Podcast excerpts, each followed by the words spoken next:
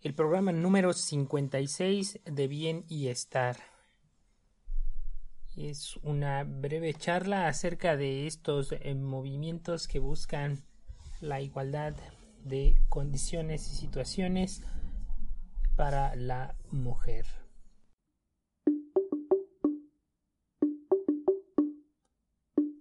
Bienvenidas, bienvenidos a Bien y Estar, el podcast de Ritual México. Transmitimos desde la ciudad de Querétaro, una emisión dedicada a la meditación, al mindfulness y toda la práctica milenaria que ha ayudado a los seres humanos a sentir amor, comprensión y paz. Comenzamos a bien y estar. Comenzamos en 5, 4, 3, 2, muy buen día, bienvenidas, bienvenidos a una emisión más de Bien y Estar, el podcast de Ritual en México. Como se habrán dado cuenta, llevo ya casi tres semanas eh, sin eh, grabar una de estas emisiones descargables. Me había sentido bastante mal de la garganta, de hecho, hace algunos días no podía siquiera hablar. Tuve alguna terapia bastante intensa, sigo con alguna afección. Sin embargo, dije ya es tiempo de retomar estas emisiones. Estoy bebiendo un poco de agua para aclarar de alguna manera la garganta, pero ya estamos aquí, ya lo saben. Mi nombre es Sergio Olvera León y estaremos aquí algunos minutos compartiendo algunas ideas de estas que yo relaciono con el mindfulness, la respiración, el estar en el momento presente y demás.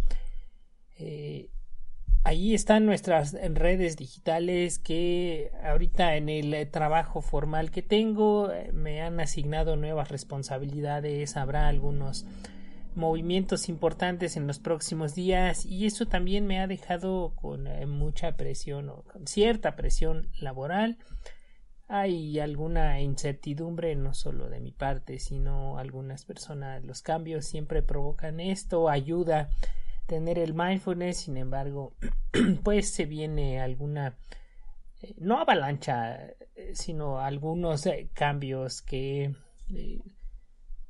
significarán algún ligero movimiento en el ritmo de vida que tengo y tenemos algunas personas más Pero bueno, pues de eso se trata la vida, de un cambio constante, un cambio perenne. No podremos decir que los cambios son todos buenos, no es este caso.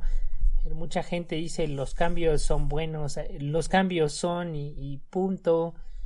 Eh, lo sacan a uno de eso se llama la, la zona de confort y en ese sentido si son bien aprovechados eh, se pueden extraer experiencias positivas y demás y pues ahí estoy repito lo principal fue esta afección en la garganta pero también hacer otras actividades y demandan tiempo y esfuerzo son actividades nuevas y en lo que me acostumbro pues eh, ya llegará ese momento espero que más pronto que tarde. Bien creo que todas y todos hemos escuchado estos movimientos que empezaron, ya no recuerdo si el año anterior o hace dos años, este asunto allá por abril, ya no recuerdo, creo que fue el año antepasado, eh, que se llamó Me Too, perdón, no, es el actual, mi primer acoso, donde las mujeres exponían cómo habían sido, pues, pues eh, por situaciones provocadas entre hombres, sobre todo hombres con poder,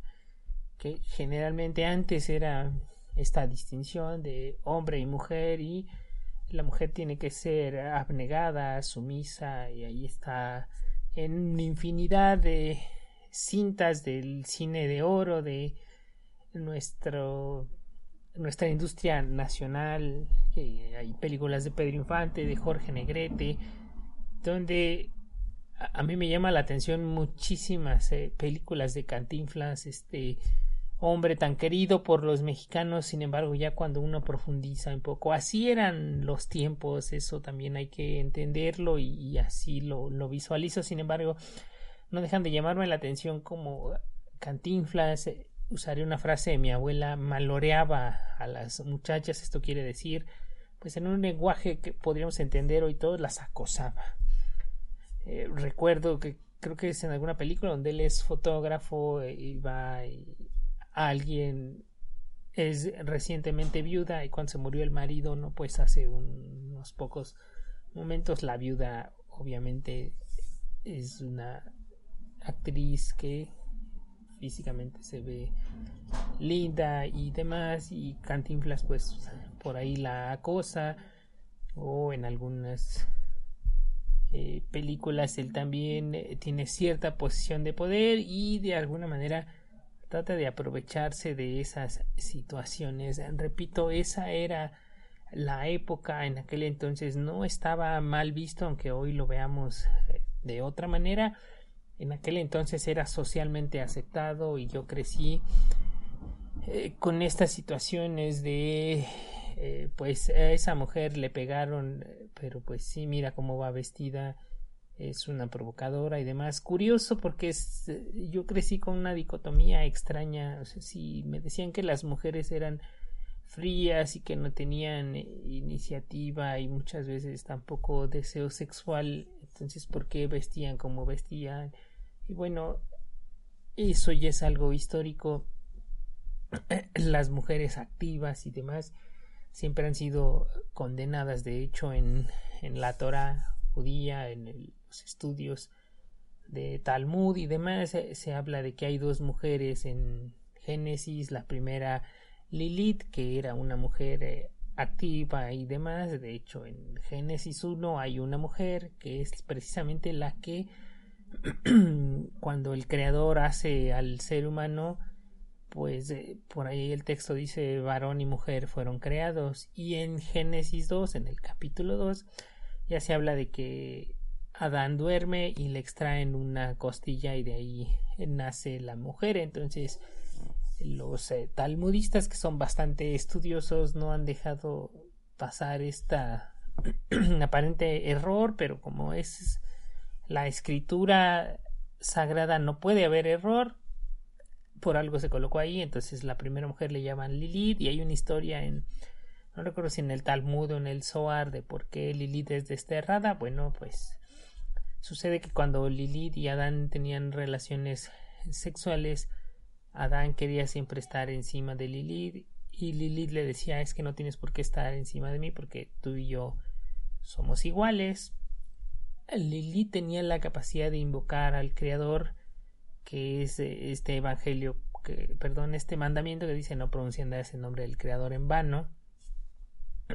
Precisamente habla de eso Lilith siendo una hija directa del Creador tenía la capacidad de convocar al Creador y en una ocasión lo llamó para quejarse de Adán de esto, de que Adán siempre quería estar encima cuando tenían relaciones sexuales. Lili después es resterrada y pues hoy se le toma como un demonio. De hecho, bastantes revistas feministas alrededor del mundo eh, tienen ese nombre Lilith porque la consideran la primera feminista, esto es la primera mujer en la historia que trató de defender sus derechos. Eso desde su perspectiva, porque pues claro que ha habido bastantes mujeres eh, brillantes y que también lucharon por sus derechos. Sin embargo, es hasta este tiempo donde se ha dado como un boom, eh, como una lucha y que el feminismo es de alguna manera mal comprendido porque pues nosotros hombres vivíamos o vivimos en una situación bastante cómoda, nos ocupamos poco de algunas labores que tienen que ver con el cuidado, la manutención y demás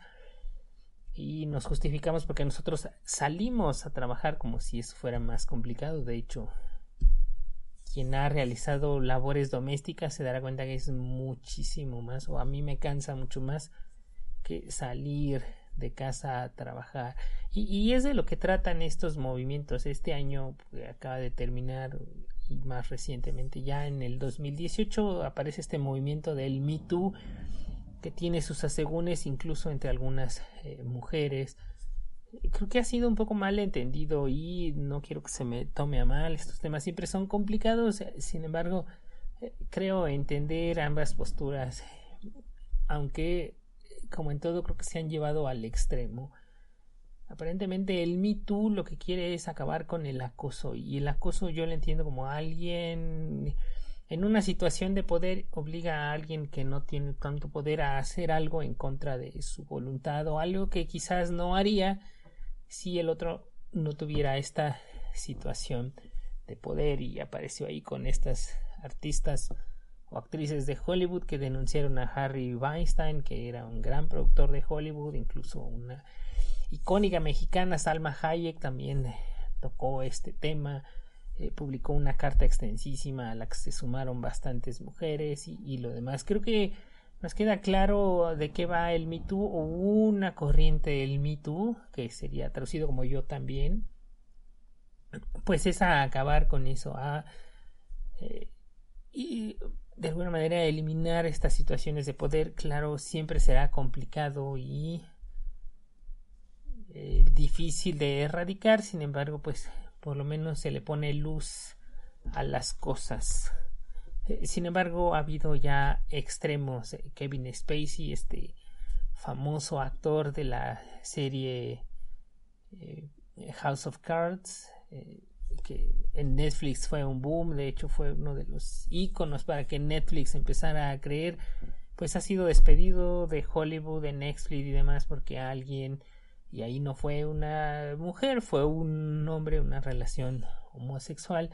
Sin embargo, este hombre, que no recuerdo eh, cómo se llama, denunció que Kevin Spacey lo obligó o de alguna manera se aprovechó de su situación de poner en contra de la vulnerabilidad del otro y pues algo consiguió o trató de conseguir, ya no recuerdo bien, Kevin Spacey. Eh, se denuncia este hecho y Kevin Spacey es usando una metáfora, lanzado a las llamas. Y hay ahí esa discusión. Eh, creo que de lo que se trata, o, o es mi manera de entender el Me es eh, que alguien aprovecha su posición de poder. Y generalmente son, somos los hombres los que tenemos más posición de poder, y ahí están infinidad de datos. La brecha salarial, incluso en países avanzados, está como en un 70-30, aunque la constitución diga a igual trabajo, igual salario, ya no recuerdo si en la Constitución mexicana o en la Ley Federal del Trabajo aparece este postulado, resulta que entre hombres y mujeres no se cumple. En México hay, ya no recuerdo si una o dos gobernadoras de los 32 estados, recuerdo a una mujer, Claudia Pavlovich de Sonora, y creo que es la única, no, no si hay otra. Eh, la Cámara de Diputados creo que está en un 25 mujeres y 75 hombres.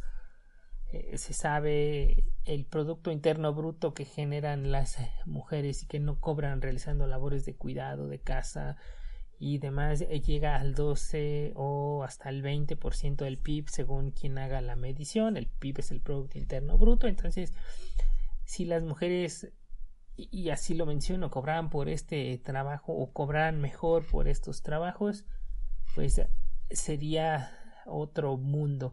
Las eh, trabajadoras domésticas, esto que en México se habla muy despectivamente, la muchacha o la chacha o la sirvienta, que así se llama aquí en nuestro país a las, sobre todo mujeres, porque creo que en una estadística que vi hace algunos meses, creo que solo se identificaba un 3% de hombres que realizaban las labores domésticas eh, pagadas. Eh, aquí en México es común. Eh, nosotros en casa tenemos una mujer que nos ayuda, va cada cierto tiempo.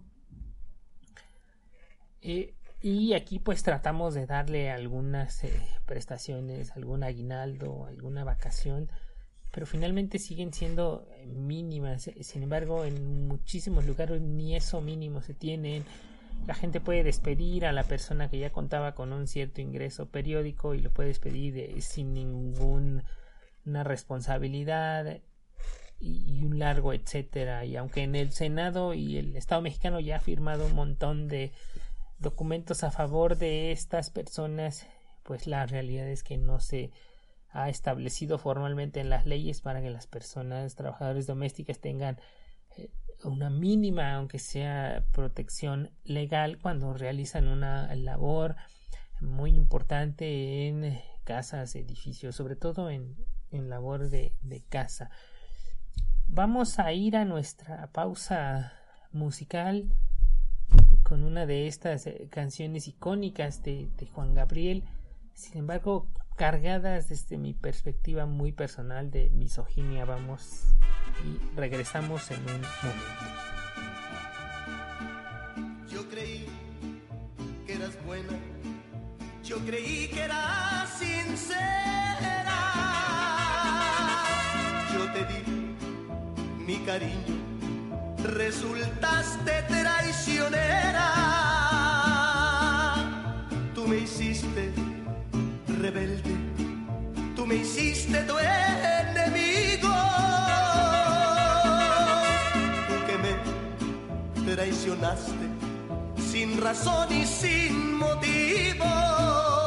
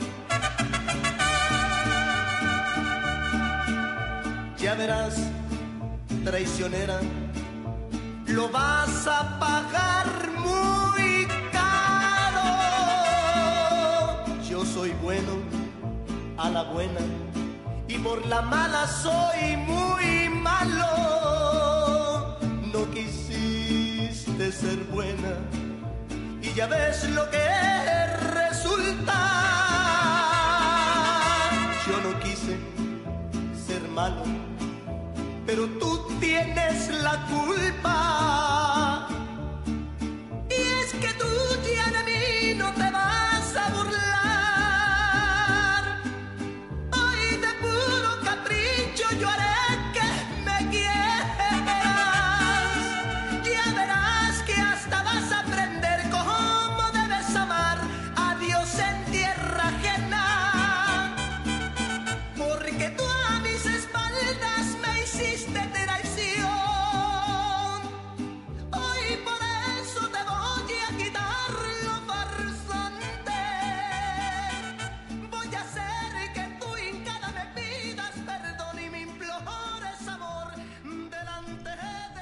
Juan Gabriel, que murió, ya no recuerdo si el año pasado o el año antepasado, creo que fue antepasado, un ícono de, de la música mexicana, o así es como se nos vende, con la farsante. Voy a hacer que tú hincada me pidas perdón y me implores amor delante de tu amante. Yo soy bueno a la buena, pero a la mala soy muy mala. Pero tú tienes la culpa. Esta canción desde hace mucho tiempo me ha llamado la, la atención por la violencia verbal que contiene. Lo, lo, puedo entender, es una persona destrozada por, eh, supongo que un engaño y demás. Sin embargo, la, la, violencia que hay en las letras no me pasa desapercibida. Y, y, y recuerdo que ahora que muere este hombre, Juan Gabriel, pues la escuché bastantes veces, la volví a retomar y como que la gente no, mucho no le pone la, el interés, igual es eh, raro.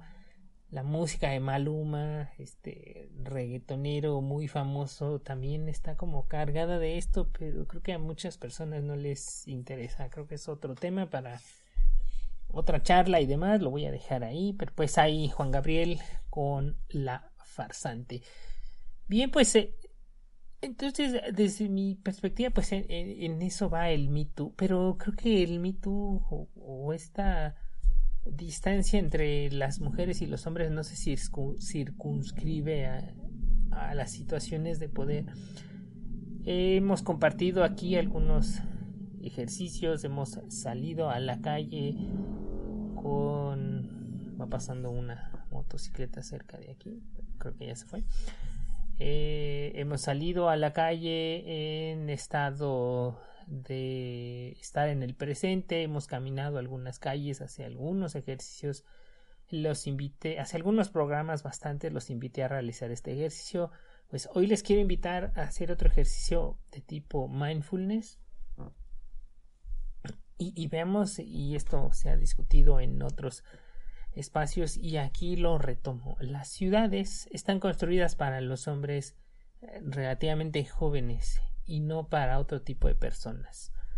Va un ejemplo, un puente peatonal. En estos días que pasaron de enero ha habido al menos un par de muertes aquí en la ciudad de personas que cruzan la calle y, eh, debajo de ella está el puente peatonal y la gente dice pues ahí estaba el puente, es un irresponsable y demás. Sin embargo, la carga siempre la tiene la persona que cruza y no quien mata, quien es el componente activo. Con todos sus asegúnes, finalmente hay una persona que asesina a la otra porque una de ellas porta un arma y la otra no. O sea, me parece tan irresponsable decir eso como que yo salga a la calle con un arma de fuego y empiece a dispararle a las personas y, y a quienes yo agreda físicamente les diga ustedes tuvieron la culpa porque se pusieron en la trayectoria de mi bala. Pues creo que no va por ahí. El vehículo de motor es un arma. Y hay que preguntarnos por qué las personas no usan los puentes. Los puentes peatonales son mal llamados peatonales, en realidad no son peatonales.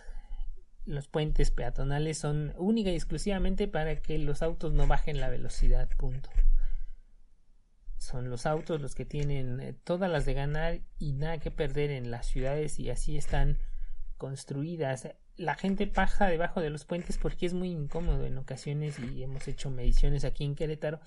Las personas tienen que recorrer hasta 5, 6 o hasta 10 veces el camino que tendrían que recorrer si tuvieran un paso a nivel de calle, que es lo que hace la gente cuando cruza debajo de los puentes. Hay personas que se tienen que desplazar mucho, o, repito, un puente lo puede subir una persona relativamente joven, quizás eh, mujeres también, pero repito, a las mujeres históricamente se le han encomendado otro tipo de labores de cuidado, eh, de andar con los pequeños y demás. ¿Por qué tenemos que obligar a las personas que no son hombres que generalmente no vamos tan cargados? Y sí, las mujeres se habla mucho de la silla de ruedas. Yo en la ciudad, estando en, estado mindfulness o en esto de estar en el presente y con los ojos atentas y alertos a lo que pasa, veo que muchas mujeres cargan una carriola y van arrastrando la carriola.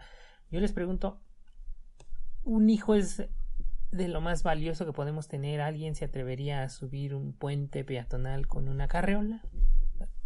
Aunque fuera estos puentes que son relativamente cortos, porque en años recientes se han construido estos de rampas, pero que se recorre como cinco veces porque es subir un nivel, dos niveles, tres niveles, cuatro niveles, cinco niveles, cruza uno la calle y bajar otro nivel, otro nivel, otro nivel, otro nivel, aunque son de rampas, pues ¿por qué tenemos que hacer eso? Para cederle el, el tránsito a los vehículos o y repito, esto sucede aquí en Querétaro y está en los hospitales más importantes de la ciudad, el Hospital General, que es a donde van las personas que no tienen algún eh, seguro médico, y el Hospital del Seguro Social, que es el hospital más grande y que van las personas que, tienen un ingreso y acceso al, seguro social, un ingreso eh, auditado o eh, que trabajan en alguna empresa, en algún lugar afiliado al seguro social. Entonces, si nos damos cuenta, repito, las ciudades están diseñadas para que las caminen los hombres y no muchas veces las, las mujeres. Las banquetas son estrechas y me ha tocado ver infinidad de ocasiones cómo va la mamá muy preocupada porque sus hijos eh, no pueden ir y los pequeñitos hombres y mujeres quieren ir de la mano de la mamá o del papá, pero más de la mamá, que repito es lo que me toca ver mucho en las ciudades y, muchas veces la señora o la mujer trae la carriola y el ancho de la banqueta no permite que la mamá vaya con el niño con el brazo tomado del brazo, niño o niña, y arrastrando la carriola, tiene que ir con la carriola adelante y diciéndole al pequeñito eh, no te bajes, ahí viene un coche, viene una persona de frente o, quiere rebasar, hazte para este lado de la banqueta, eh, no te vayan a atropellar y, así es la frase, ¿se han fijado que así están diseñadas las ciudades? Entonces, parte de la desigualdad que, que vivimos en el mundo, o por lo menos en las ciudades de Latinoamérica, que son las que yo conozco, pero parece que así se diseñan muchas ciudades, son pensadas para los hombres y no para las mujeres. Repito, aunque es parte de lo que se trata de, revertir, hoy, si salimos a la calle, pues eh, vemos eso. Y otra más, este acoso que se da en, en los transportes públicos o en las calles, yo lo veo eh, continuamente, ando en la bicicleta, va una mujer sola, invariablemente eh, alguien, hombre, que pasa en un vehículo le toca el claxon. Me han contado infinidad de ocasiones donde hombres se acercan a las mujeres y les dicen ah, ¿para dónde vas? No le contestan, eres una grosera no te enseñaron a responder, te estoy hablando bien y demás. Pues eh, eso es parte de este acoso. Un hombre eh, creo que no sería tan agresivo si esto se encontrara en una fiesta familiar o si el hombre no cargara con un automóvil. Ahí es donde, repito, se coloca esta situación de poder y de eh, desigualdad entre un lado y otro. Yo traigo, yo tengo un coche, me le acerco a alguien, le pito, oye, te invito a subir y, el asunto es que no termina ahí es probable que la chica esta diga ah, pues acepto y ya pero la mayoría de las veces dirá no acepto gracias o, o de plano se queda callada pero el asunto de la insistencia de, de, por qué no te subes eres una grosera y demás esto me lo han contado mujeres infinidad de ocasiones que les ocurre esta situación y, y, y muchas veces no para ahí muchas veces este estas personas ya identifican el tránsito de esta mujer, entonces le insisten, le insisten, le insisten. Creo que el movimiento, o así lo interpreto yo, el Me Too, y, y estos movimientos van en contra de esto. Yo como hombre jamás he tenido que preocuparme de la ropa que he visto, cosa que también me lo han contado infinidad de mujeres.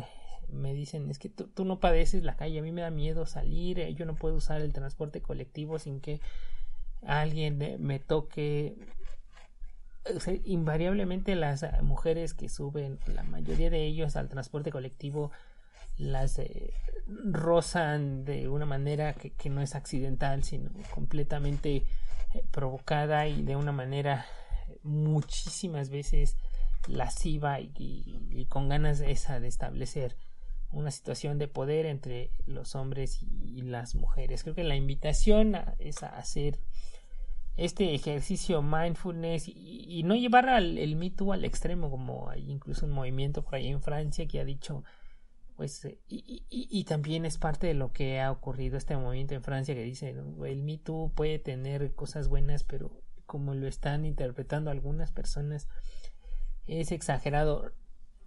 Hablo desde mi perspectiva masculina, que jamás será la perspectiva femenina.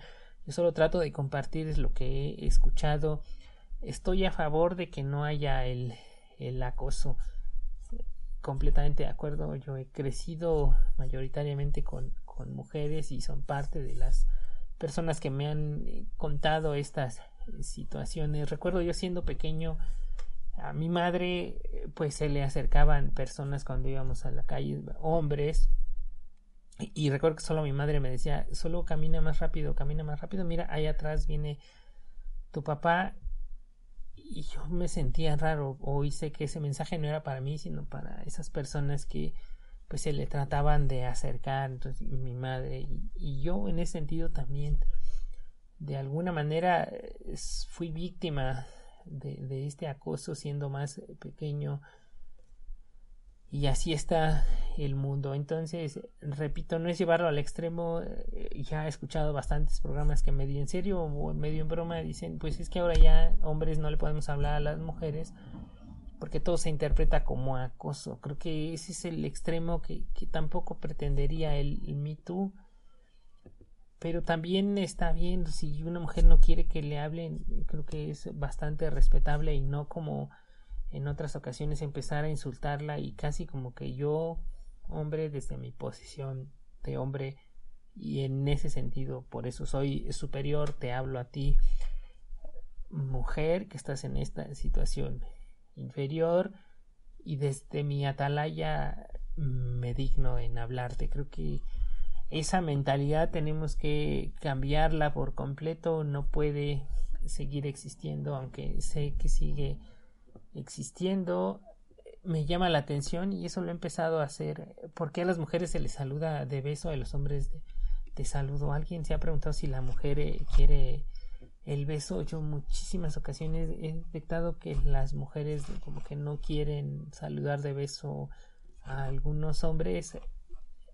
Entiendo las razones, sin embargo, pues llega alguien y, lo saluda y no solo es el saludo, es eh, repegársele a uno y o, repegársele a la mujer y sentir pues vamos el cuerpo de la mujer no es un beso que únicamente roce las mejillas sino incluso es este abrazo y, y demás. Y, yo lo veo en los rostros de muchísimas mujeres no, no les gusta esto.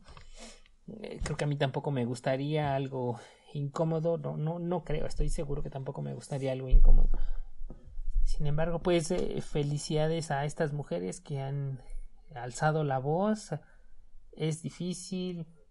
Sin embargo pues parte de, del cambio del mundo es comenzar a hablarlo. Esto lo traigo a colación también porque pronto aquí en Querétaro para quien nos escucha aquí en, la ciudad del, del, 23 al 25 de, de febrero o sea en unos cuantos días más habrá un encuentro de mujeres se llama Nosotras Nuestras Voces si alguien lo quiere buscar en Facebook 23 25 de febrero de este año 2018 y pues es un conversatorio de, de varias mujeres. Esto no tiene que ver con el Me Too. Eh, están invitados los hombres porque ellas mismas lo dicen. Eh, creo que eh, una parte muy importante son precisamente los hombres, quienes son la parte activa de esto. Y si ellos no entienden nuestras motivaciones, va a ser difícil que esto cambie y se va a transformar en una lucha que puede tornar agresiva porque si yo no si yo sigo pensando que, que está bien que llegue y, y, me venda la idea de que yo soy muy amable y por eso saludo a todas mis compañeras de trabajo sin embargo el saludo no eh, va mucho más allá de un eh, rozar la mejilla o, o no dar la mano pues eh, creo que de eso se trata de que todas y todos lo entendamos este movimiento repito este encuentro no es excluyente como se ha visto en marchas y demás que dicen y, también les concedo la razón está marchas de mujeres y, no queremos los hombres porque precisamente por ellos están estamos aquí. Creo que hay inmensidad de asuntos diversos en esto no todos los hombres son iguales sin embargo creo que la colectividad sí apuntaría porque pues vamos hemos crecido con, con esto repito creo que una película de Cantinflas eh, tal como se hizo hace 50 años hoy sería impensable, creo que incluso la censurarían y, es eh, de lo que se trata, no de censurarla, sino de adaptarla a lo que es y ya no existe. Hoy nos dan risa los anuncios de esclavos, cómo las vendían eh, a las personas en otros tiempos, pero en hace 150 años era una realidad y creo que eso no va a volver y ojalá que este movimiento del Me Too no sirva para acercar a, perdón, para alejar a hombres y mujeres, sino para acercarlos y, tener un mejor entendimiento. Y vamos, eh, una cosa es el acoso y otra querer acercársele a una mujer eh, con otros propósitos positivos, obviamente. Pero eh, creo que muchas personas, sobre todo hombres, siguen confundiendo lo que es el, el acoso con la galantería y creo que no, no va por ahí. Creo que de eso se trata el Me Repito, hablo desde mi perspectiva masculina. Eh, nunca he tenido cuerpo de mujer, no lo voy a tener sin embargo, algunas cosas alcanzo a percibir y, la mayoría de ellas las comparto. Entonces, el ejercicio mindfulness que, que hoy les invite y, ya lo comenté anteriormente es ese. Vean la ciudad y, démonos cuenta que, que la ciudad no está hecha para las mujeres. Hay que cambiar un montón de cosas y una de ellas es nuestra relación con la ciudad, con las demás personas y bueno, pues espero que las mujeres que escuchen esto no me tomen a mal. Eh, hablar de estos temas creo que es importante, así me ha convencido algunas personas que, que, conozco y que defienden estos movimientos. No se trata de excluir, sino de incluir, sin embargo con otras reglas, porque las que teníamos ya, ya caducaron. Bueno, pues hasta ahí esta emisión. Gracias y una disculpa. Yo espero que mis condiciones de salud eh, cambien. Hoy ya me sentí mejor, repito, para hacer esto y ojalá que, que sigamos por este camino. Mi nombre es Sergio Olvera León. Gracias a quienes nos han escuchado y espero que estemos pronto en una de estas emisiones. Y hasta ese entonces. Por hoy ha sido todo. Agradecemos que hayan escuchado esta emisión. Recuerden que nos encuentran en iTunes como Bien y Estar. Les invitamos a darle me gusta a nuestra página de Facebook Ritual México. Esperamos contar con su presencia auditiva en el próximo podcast de Bien y Estar. Hasta entonces.